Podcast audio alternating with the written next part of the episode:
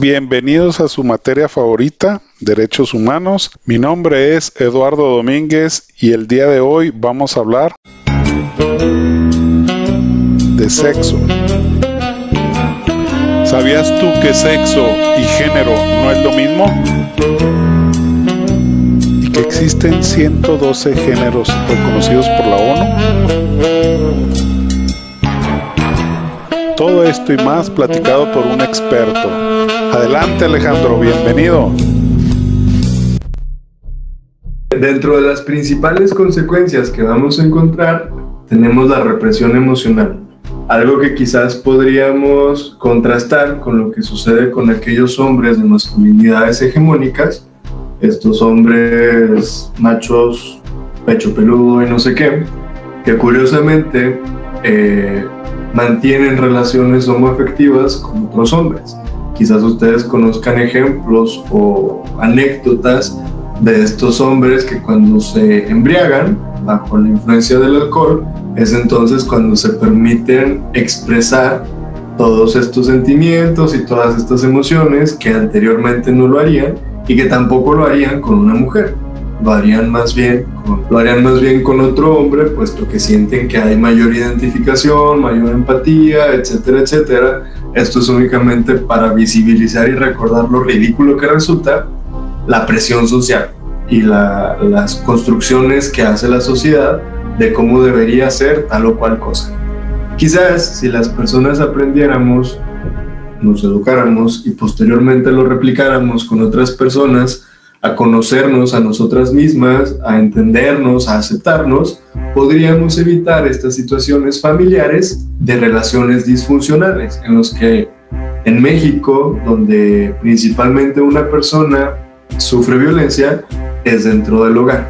En muchas ocasiones esto tiene que ver con estas creencias, con estos lentes empañados y con estas situaciones de discriminación cultural y estructural que veíamos. ¿Por qué? Porque esto va fomentando estereotipos que las personas en muchas ocasiones nos vamos creyendo, que les platico, nos compramos sin saber el precio que vamos a pagar o a cuántos años lo vamos a pagar y qué es lo que vamos a perder por eso que estamos pagando. Y dentro de, de estas consecuencias podríamos tener también y mencionar aquellos trastornos que se desarrollan o se detonan quizás como la depresión y la ansiedad, el abuso de sustancias, eh, de drogas, llegando incluso al suicidio. Quizás ustedes recuerden que ahorita veíamos que Chihuahua no es únicamente el lugar número uno en Miss Universo y en La Voz sino también en suicidio y en crímenes de odio. Y en muchas ocasiones algunos de estos factores tienen que ver una cosa con la otra. ¿Qué es lo que está pasando entonces? Que estas situaciones nos están llevando a hablar de personas, y con personas no me refiero únicamente a mayores de edad, sino a niñas, niños y adolescentes, que han perdido la vida a manos de sus familias, porque se les ocurrió decir que eran gay o que eran lesbiana, a personas que luchaban por los derechos de otras personas, personas activistas, personas que simplemente iban caminando por la calle entonces las mataron, no sin antes haberlas violado, mutilado, golpeado y violentado de diversas formas al punto en el que llegamos a, a estos asesinatos, a estos crímenes de odio. Y que bueno, como estos nombres ustedes pueden darse cuenta de que han existido y existen muchísimos más, donde tristemente las personas dejan de ser personas y pasan a ser números, pasan a ser estadísticas, en el mejor de los casos. Porque en otros casos, sus muertes y todo lo que les sucedió no es visible, no se menciona, entonces pareciera que no existe. Si no estoy mal informado, es posible, pero escuchaba que acá en la región, bueno, en Parral, Sucedió algo similar este pasado fin de semana, donde por motivos de discriminación una persona decidió quitarse la vida. Y bueno, eh, esto lo menciono para hacer de manifiesto el peso y la importancia que tienen las palabras. Las personas no nos damos cuenta pero nuestra boca es un arma cargada que no tiene seguro. Y yo no sé ustedes, pero yo no me gustaría andarle apuntando a la gente con una pistola cargada y que no tiene seguro, que fácilmente puedo eh, disparar contra ellas. Entonces esto es solamente para tener en consideración que las personas estamos sufriendo violencia y mayormente esa violencia está construida, cimentada a través de lo que está en nuestra cabecita, a través de enseñanzas, de prejuicios, de estigmas y de todo esto que platicábamos y que está afectando a estas personas en Parral, en Delicias, en Chihuahua, en México, en Estados Unidos y en el mundo en general. Este tipo de información ustedes la pueden consultar en fuentes les, invito a que consulten fuentes fiables eh, como universitarias y universitarios.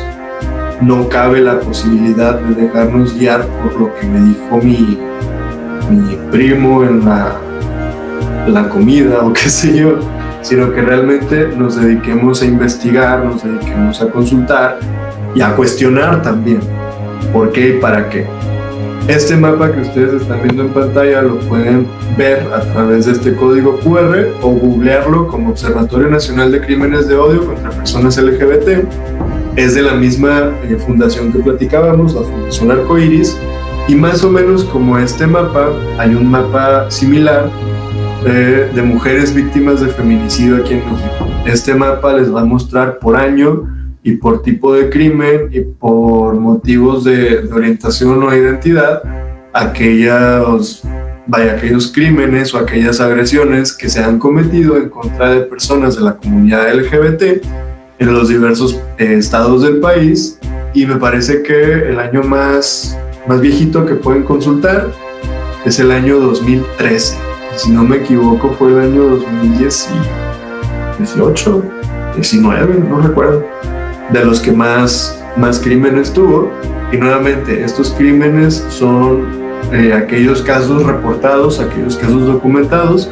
Todavía nos faltan un montón de casos más, al igual que sucede con las mujeres, al igual que sucede con niñas, niños y adolescentes, que sufren estas violencias y que no son reportados por algún otro motivo. Solamente para terminar, les dejo esta información de contacto, muy probablemente ustedes ya la tengan disponible. Recordarles que la Comisión Estatal de los Derechos Humanos tiene competencia en tratándose de servidoras y servidores públicos estatales y municipales.